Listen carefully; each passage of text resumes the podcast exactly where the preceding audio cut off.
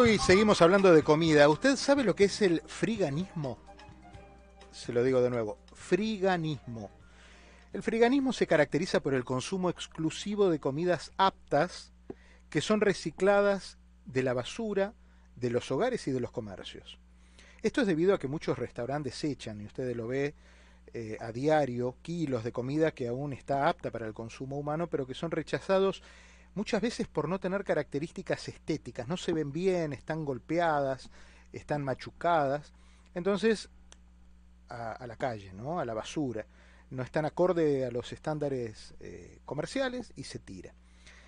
Santiago Rosero es ecuatoriano, es chef, y observó esto, le llamó la atención y decidió hacer algo. Y más allá de contarlo en una formidable crónica del diario El País de España, decidió ir en persona a recorrer estos lugares donde se practica el friganismo y, contarnos. Lo contó en una crónica y nos lo va a contar también ahora. Santiago, bienvenido, ¿cómo estás? Hola Diego, buenas tardes. Gracias por la entrevista y gracias por el interés en, este tema. Me interesó mucho eh, tu historia porque básicamente para, para, hacer el cuento corto, como decimos acá, eh, sos, eh, sos chef, leíste una nota que de un restaurante donde esto se hacía, decidiste estudiar periodismo y con el tiempo, ya con el conocimiento del mundo gastronómico y la, vamos a decir, perspicacia o el olfato del periodista, decidiste ir a trabajar in situ en estos restaurantes, uno de ellos en Francia, donde eh, trabajaban la, la, la, técnica del friganismo. ¿Cómo fue esa experiencia?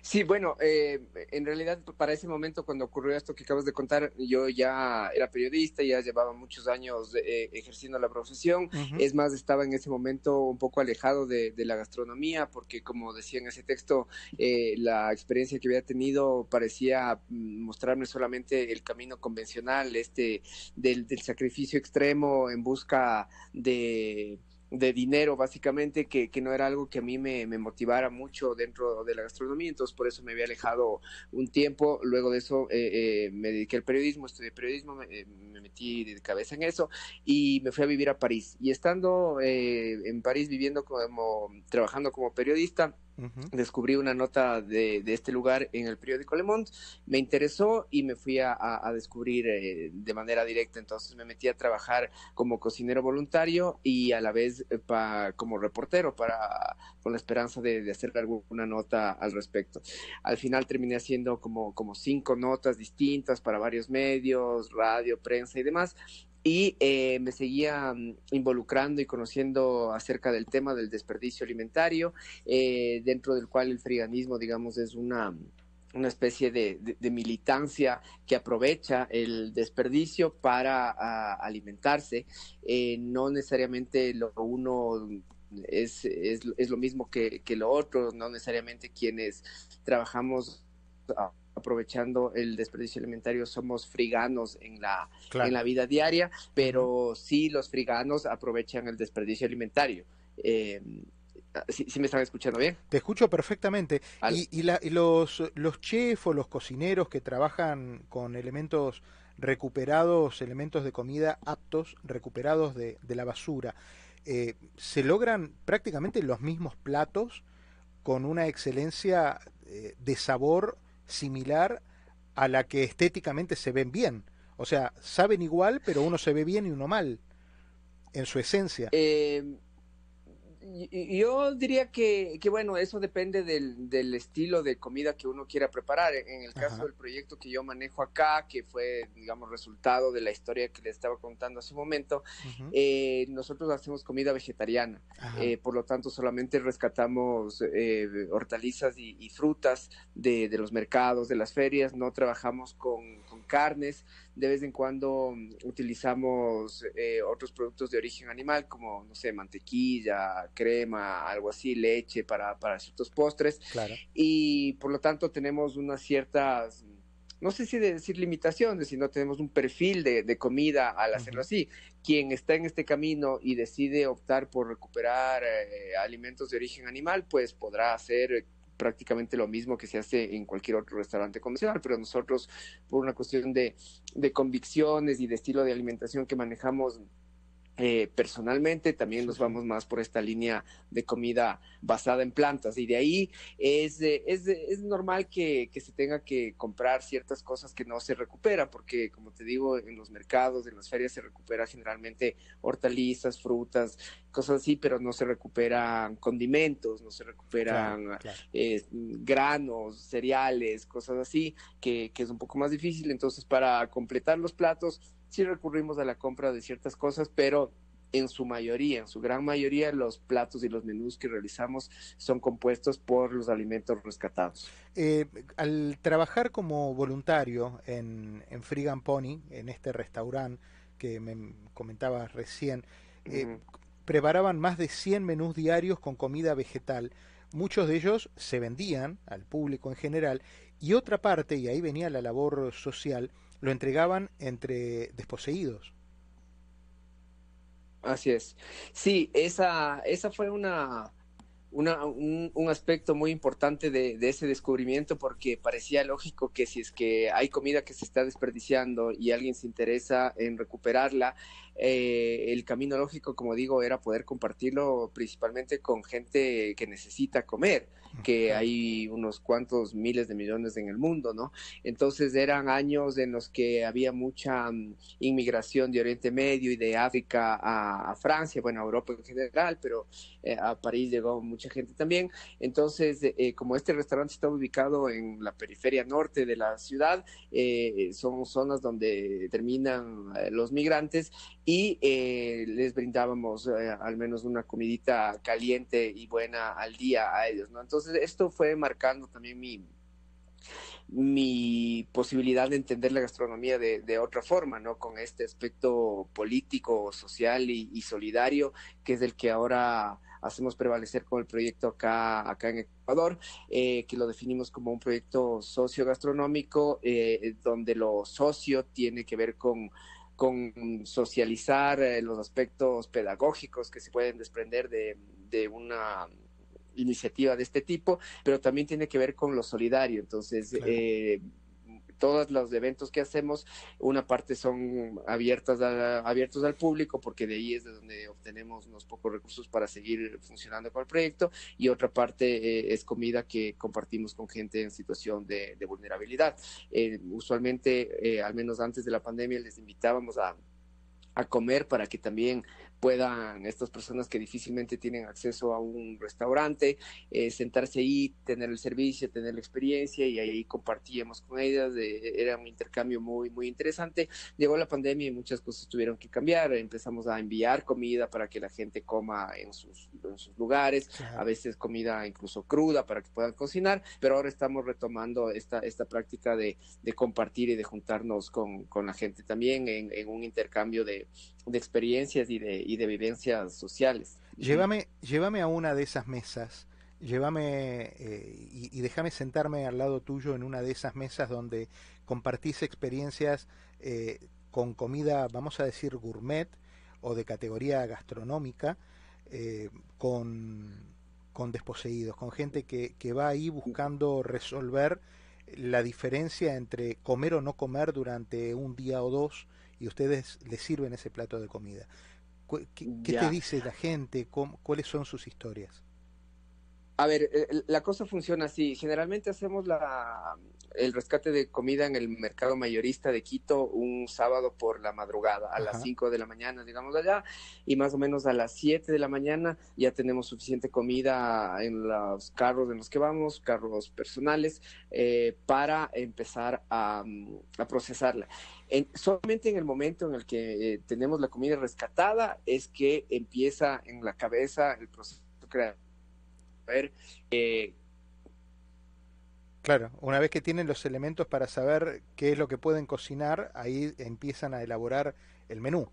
Claro, eh, eh, empieza el proceso creativo un poco en la cabeza mientras vamos del mercado al, restaurante que nos va a recibir, porque nosotros no tenemos ahora mismo una sede, sino que nos instalamos en restaurantes de, gente que nos acoge, de amigos, o en lugares poco convencionales donde también nos gusta eh, llevar el proyecto, como puede ser una iglesia, una escuela, cosas así, es para tratar de sacar también del espacio más común que es un restaurante, entonces llevamos a esos lugares un poco alejados también.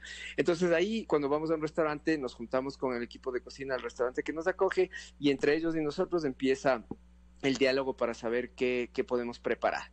Eh, empieza la preparación a lo largo del día y a las 7 de la noche tenemos eh, la cena para el público general que se ha inscrito a lo largo de la semana por redes sociales, generalmente 40 a 50 personas.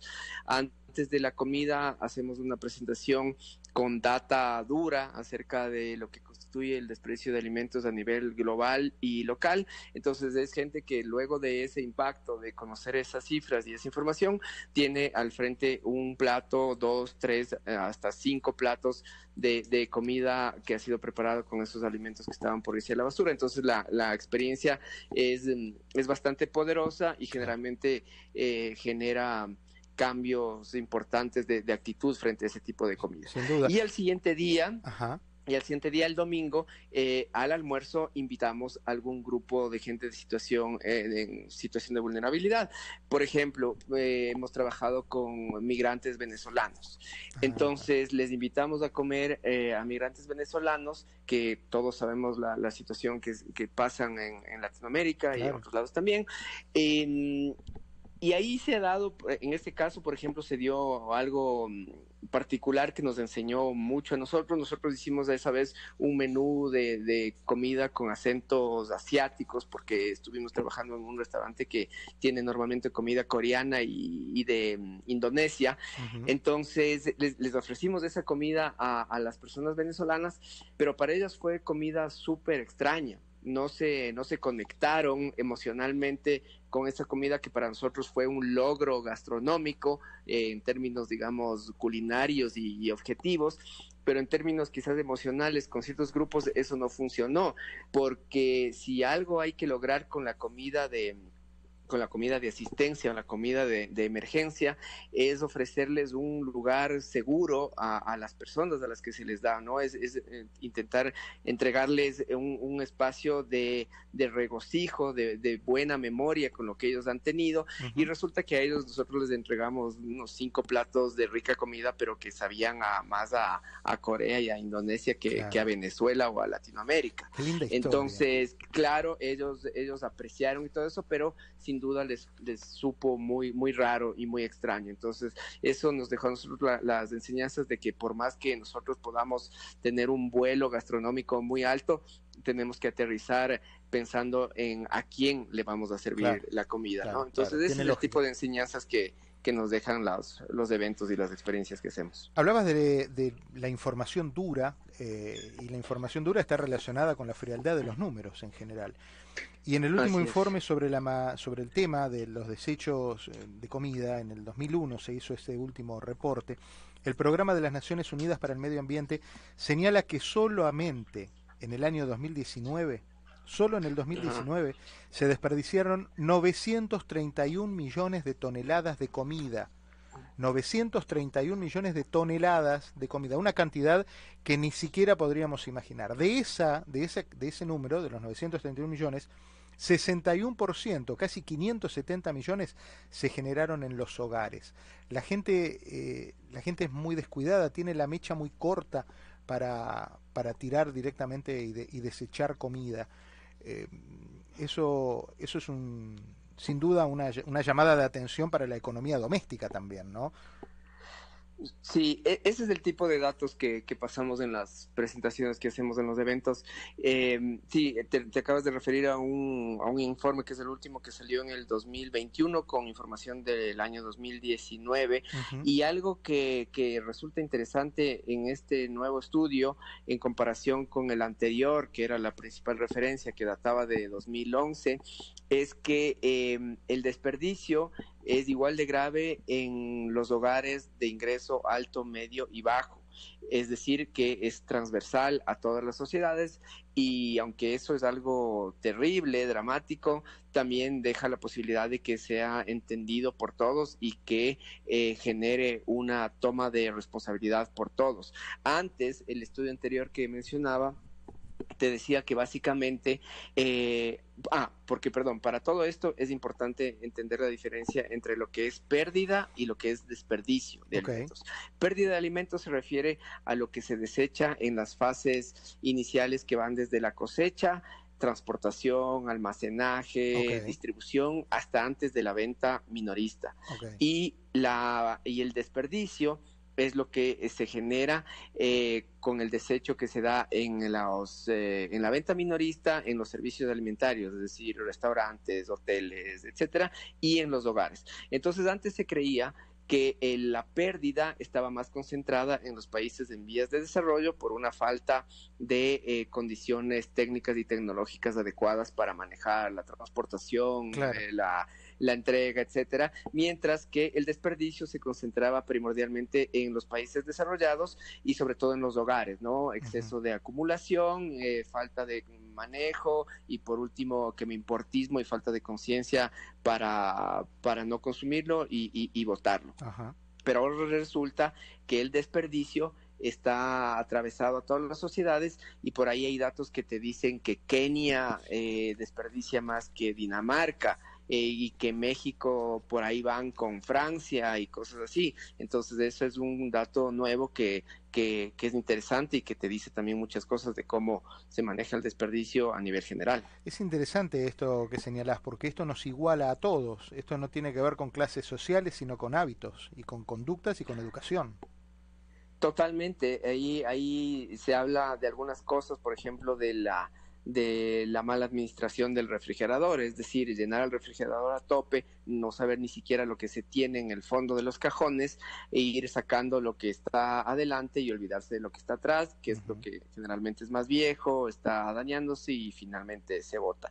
Otra cosa es lo que se suele denominar la, la dictadura de la imagen perfecta, que es algo que que domina a casi todos los consumidores, es decir, voy al mercado, voy al supermercado, veo unos bananos que están un poco negros, un poco aplastados y seguramente no los voy a comprar porque yo no prefiero eso, prefiero lo que esté perfecto, eh, sin caer en cuenta que si no lo compro por esa pequeña falla estética, que no conduce ningún riesgo sanitario ni de ningún otro tipo, eh, nadie lo va a comprar y eso va a terminar en los basureros.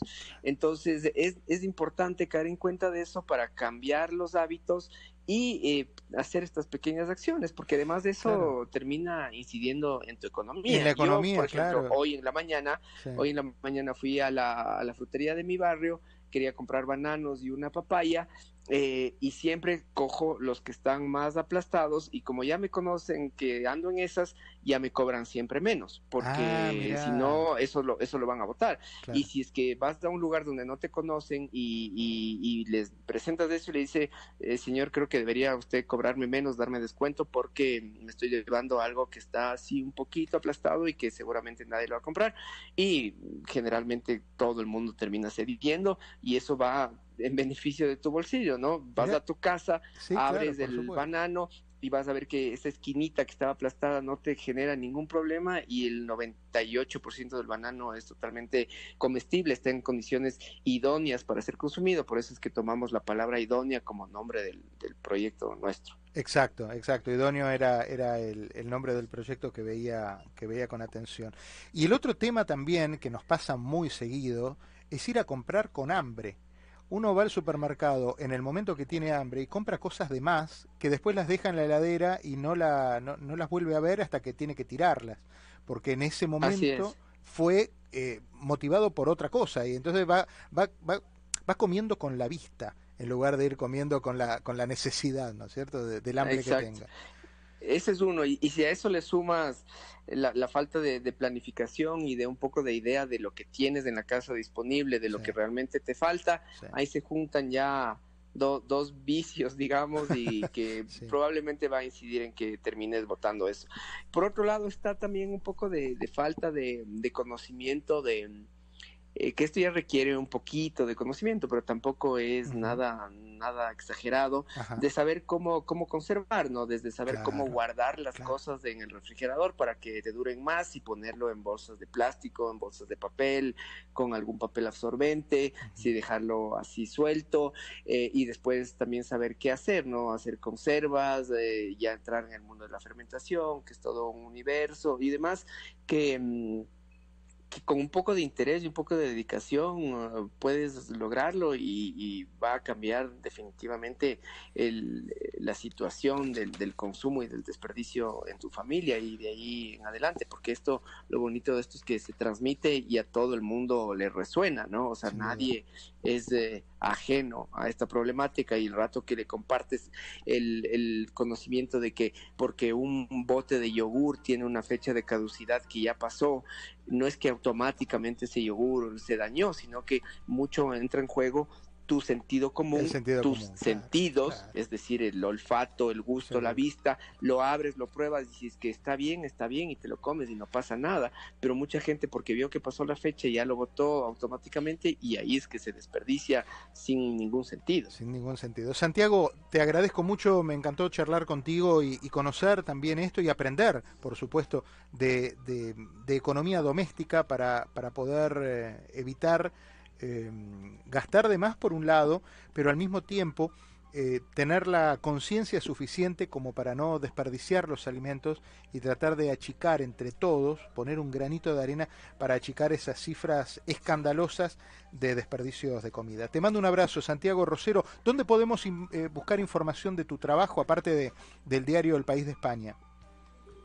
Bueno, mis, mis textos se, se publican en medios como Gato Pardo, Rolling Stone, eh, Etiqueta Negra, que lamentablemente ya, ya salió de, del aire y dejó de existir.